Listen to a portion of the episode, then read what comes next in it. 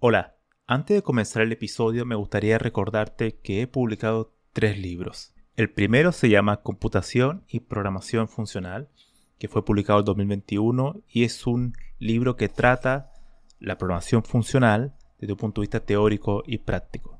El segundo se llama Mentes Geniales, la vida y obra de 12 grandes informáticos. Esta es una obra que repasa la historia de hombres y mujeres que fueron relevantes en la historia de la computación.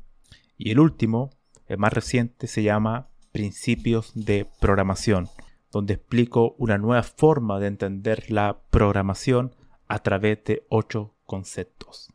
Todos estos libros se pueden encontrar en librerías en España o en Amazon y también en Latinoamérica se puede encontrar a través de Mercado Libre y Busca Libre. Para más detalles pueden visitar mi sitio web camilochacón.com.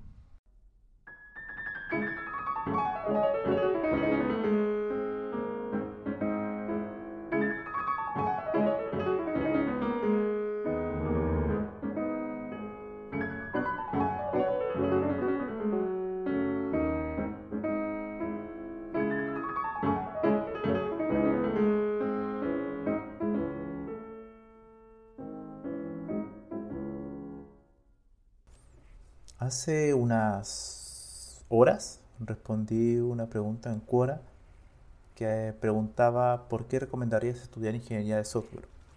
Entonces encontré interesante eh, dedicar este episodio para mencionar cuáles son las diferencias entre la ingeniería de software y ser un desarrollador de software.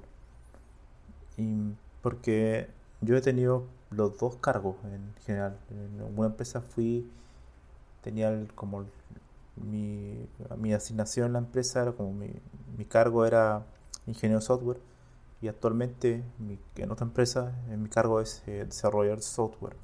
Entonces, contar un poco desde mi experiencia cuál es la diferencia y cuando tú quisieras seguir un camino como ingeniero software o desarrollador de software. Vale, entonces en, en esa respuesta que hice en Quora, yo mencioné que las cualidades de un ingeniero software, eh, a diferencia de las de un desarrollador de software, se pueden agrupar en tres cuestiones. La primera es, por ejemplo, lo que tiene que ver netamente con el software, con lo que estás desarrollando, que es, primero, que un ingeniero de software no tiene por qué ser un, un gran programador, o sea, no tiene que ser la persona que sepa eh, estructura de datos avanzadas o algoritmos o eficiencia total, eh, cómo eh, reducir tiempo de cómputo o ser un experto en el lenguaje de programación, no. Sino más bien, el ingeniero de software tiene que ser una persona que se preocupe de que el software sea mantenible en el tiempo. ¿Qué quiere decir esto? Que sea la persona responsable de que independiente de las personas que entran al equipo, ya sean programadores o o de diferentes eh, áreas que vayan a tocar, o sea, que vayan a modificar código y agregar, eh, sigan manteniendo un estándar eh, en, ese, en ese software. Es la persona que está preocupada de la calidad de ese código, que no tan solo se preocupe del código, sino que también de lo que de cómo se va a diseñar las pruebas de validación y verificación de ese software si este software requiere, por ejemplo, algún tipo de capa o módulo de seguridad, eh, la documentación, sumamente importante, todo lo que sea hacer algo de calidad, no tan solo hacer buen, buen código, sino que todo lo que rodea esta cuestión. Y que ese software sea escalable en el tiempo, no tan solo escalable a nivel de código, que se puedan ir agregando nuevas mejoras, módulos, y que no haya que reestructurar todo el código, desde cero, sino también que sea escalable eh, independiente de qué persona o qué programador pase por ese equipo. Em, puede ser que una persona sea muy bueno programando y haya hecho un módulo, y resulta que esa persona después se cambia a otra empresa y no puede ser que el software ahora quede congelado o quede paralizado porque nadie sepa eh, cómo agregar nueva funcionalidad a ese módulo. Eso sería un desastre. Entonces, el ingeniero software una persona que va un poco más allá de, la programación como tal y se preocupa de esas cuestiones, de que el proyecto en sí del software eh, se mantenga en el tiempo, independiente de las personas. El otro punto va también enlazado con este, que es proyecto. El ingeniero software no solo eh, se tiene que hacer cargo de la calidad del código, sino también de cómo se va a llevar el proyecto en sí. Esto quiere decir la metodología adecuada, se puede ocupar eh, metodologías ágiles o algún otro tipo de metodología más basada en el modelo tradicional, eh, como cascada, cuestiones así, que en realidad no tanto totalmente obsoleta y depende mucho de, de la empresa donde estés. Si en una empresa tú tienes todos los requerimientos establecidos y es un proyecto quizás pequeño, eh, no habría ningún problema de usar alguna metodología en cascada o algo eh, tradicional. Ahora, claro, hoy en día hay tantos cambios eh, en el proceso de desarrollo de software que llevar una metodología así es contraproducente. Pero se podría dar el caso, se podría dar el caso. Y depende mucho de la empresa que esté. Que quizá hay una empresa que no, no tiene mucha afinidad con la metodología ágil, donde hay muchas iteraciones constantemente, quizá podría ser contraproducente. Bueno, el ingeniero de software tendría que ser una persona capaz de saber qué metodología ocupar para ese proyecto. También, qué tecnología ocupar para ese proyecto, qué lenguaje de programación, por ejemplo, ocupar para ese proyecto, qué biblioteca ocupar, qué framework ocupar, y también enfocado, alienado a las personas que tienes en el equipo. ¿no? O sea, no, sirve nada elegir un, lenguaje como C si nadie sabe C en el equipo. O sea, tiene que ser una persona que, eh, que lleva un punto de equilibrio, tiene que elegir una herramienta que lleva un punto de equilibrio entre todas las variables que están en juego. También em, saber que una herramienta u otra depende, también afecta el tema del tiempo, el costo. Un proyecto quizá uno lo requiere terminar en un cierto deadline, o sea, por ejemplo tres meses, entonces uno requiere quizá avanzar mucho más rápido, según la cantidad de personas que tengan en el equipo. Entonces eso depende de qué eh, herramienta escoger. O quizá la empresa tiene alguna restricción en qué herramienta ocupar. Hay algunas empresas que solamente ocupan tecnología Microsoft, por ejemplo. Entonces tú tienes que ver qué lenguaje de Microsoft tienes que ocupar para programar. Eh, por ejemplo, de .NET tenemos C Visual Basic, etc. Hay muchos tipos de lenguajes, entonces hay que ver qué ocupar, qué base de datos ocupar, por ejemplo, también. Bueno, ese el ingeniero software tiene que ver un poco más eh, desde arriba, ¿no? desde lo alto, y empezar a enfocar qué, qué cuestiones hacen eh, factible eh, lograr un proyecto exitoso, no tan solo a nivel de, código. Ahora, el tercer punto es la parte del cliente.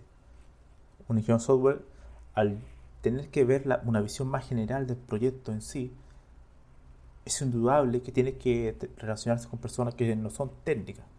No puede estar solamente hablando todo el día de código o de optimización, de cuestiones eh, de lenguaje, framework, etcétera sino también que es una persona de, que pueda transmitir su idea y entender las ideas de otro, de una persona que no tenga un fondo, un, background en informática.